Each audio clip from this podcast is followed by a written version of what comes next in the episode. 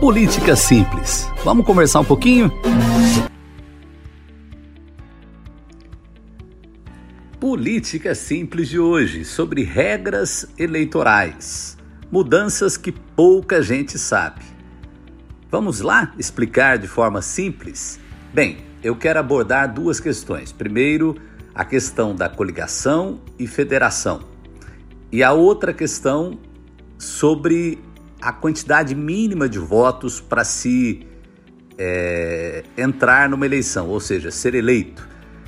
Essas modificações elas foram mais para cargos é, chamados proporcionais, ou seja, deputado estadual, deputado federal, ou mesmo, no caso de Brasília, o deputado distrital que se equipara a um deputado estadual. Porém, vocês devem estar percebendo que existe uma movimentação dos candidatos à presidência mais bem posicionados de tentar não só ganhar a eleição, mas de fazer uma boa bancada no Congresso. Porque, pelo sistema eleitoral do Brasil, isso é muito importante para que a pessoa tenha força para governar. Vamos aos dois assuntos de hoje. Qual a diferença de coligação e federação? Basicamente é uma só. A antiga coligação ela se formava apenas para o momento eleitoral e depois se desfazia. A federação agora ela vale para os quatro anos. Por exemplo, os partidos que se federarem, é, ficarem juntos, eles vão ter que permanecer pelo menos até a próxima eleição. Aí depois, se quiser tomar um outro rumo, pode tomar. Essa é a mudança básica. O restante continua sendo tudo igual. A coligação foi extinta para os cargos proporcionais, ela não existe mais.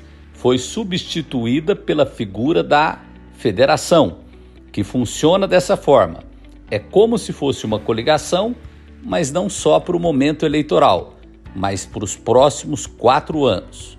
Então, esse é mais simples. O segundo assunto é um pouquinho mais complicado de se entender, mas Desta vez, nós teremos muito poucos candidatos, ou praticamente nenhum, eleito com pouquíssimos votos, porque foram colocadas algumas cláusulas na nova lei eleitoral. Por exemplo, uma pessoa para se eleger, primeiro, o partido para fazer uma vaga tem que fazer pelo menos 80% do coeficiente eleitoral. E depois, dentro desse partido, o candidato para se eleger tem que fazer 20% daquele coeficiente. Como eu disse, parece complicado, mas eu acho que exemplificando é, você vai entender. O que é o coeficiente eleitoral?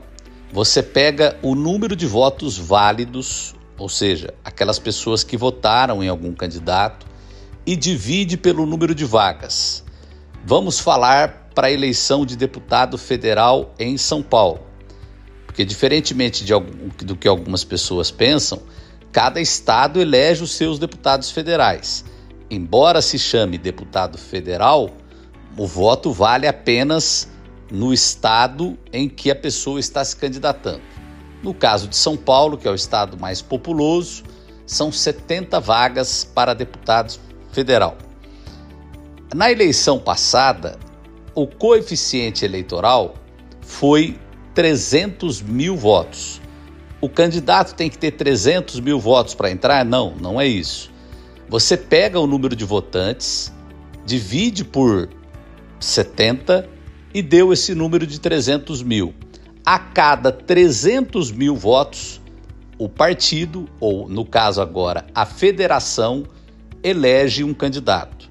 Quem tiver menos de 80% disso nem participa da distribuição. Agora, além disso, tem essa cláusula dos 20%. Então, primeiro, o partido tem que fazer, o partido todo, todos os seus candidatos, no mínimo 300 mil, ou então 80% disso, como se fosse semelhante ao que foi a eleição passada. É claro que os números vão mudar agora nessa eleição. E 20% unitariamente. Vamos pegar 20% de 300 mil, são 60 mil.